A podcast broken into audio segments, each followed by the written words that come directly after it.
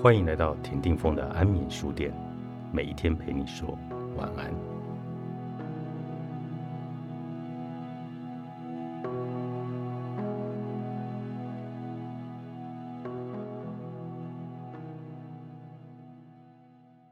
我错过了转乘站，而且还是错过要从地铁一号线乘搭四号线的金井站。当我听见下一站是鹤鸣站的广播时，我才惊觉，我是第一次听到这个站的名字。这样的话，该不会……我大吃一惊，开始四处张望。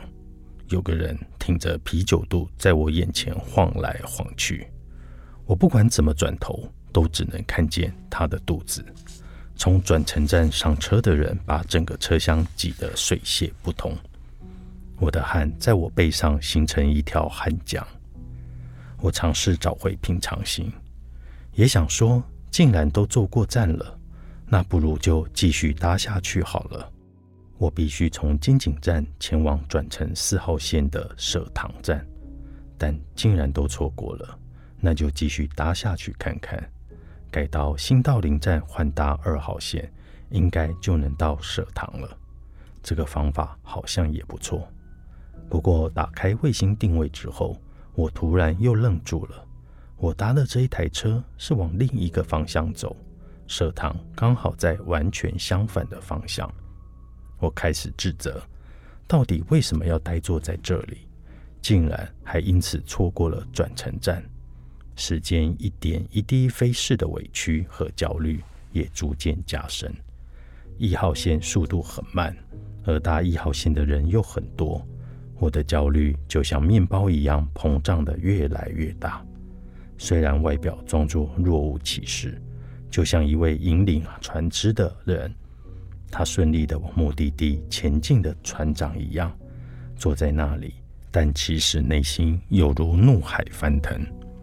广播说，列车为了与前车保持距离，要在原地暂停一下。我是知道维持安全距离很重要。但为什么偏偏要在我很忙、很焦虑的时候发生呢？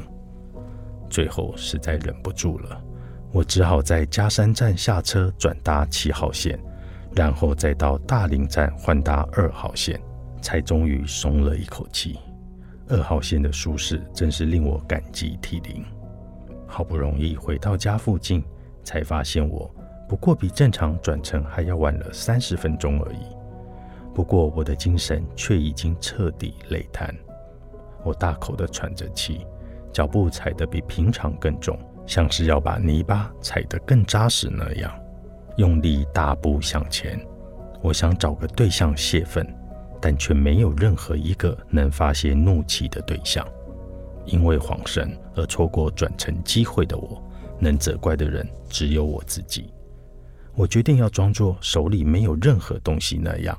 以放空的状态，专注在简单的重复劳动上，而那件事情就是把蒜头切成蒜泥，分装后再放进冷冻库，无念无想的去切着蒜泥，心情就在这段时间内平静下来。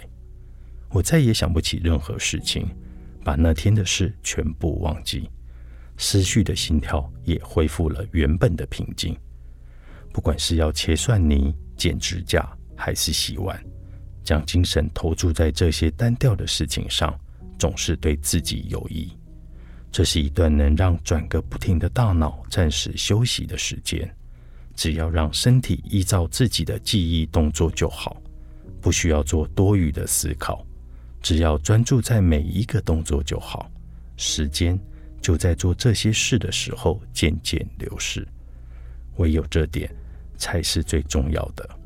冥想其实没有什么秘诀，就是让时间依照正常的速度去流逝，但是也让自己能够恢复成该有的样子而已。